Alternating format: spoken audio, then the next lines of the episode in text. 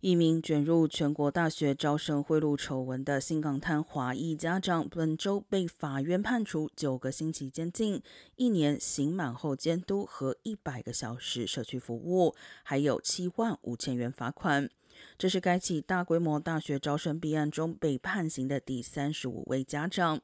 该名家长在二零二一年底就有关指控认罪。他与大学招生贿赂案主谋 Singer 和其他人合谋帮助儿子在 ACT 考试中作弊，透过买通特定考场管理人员，修改考试答案来获得高分。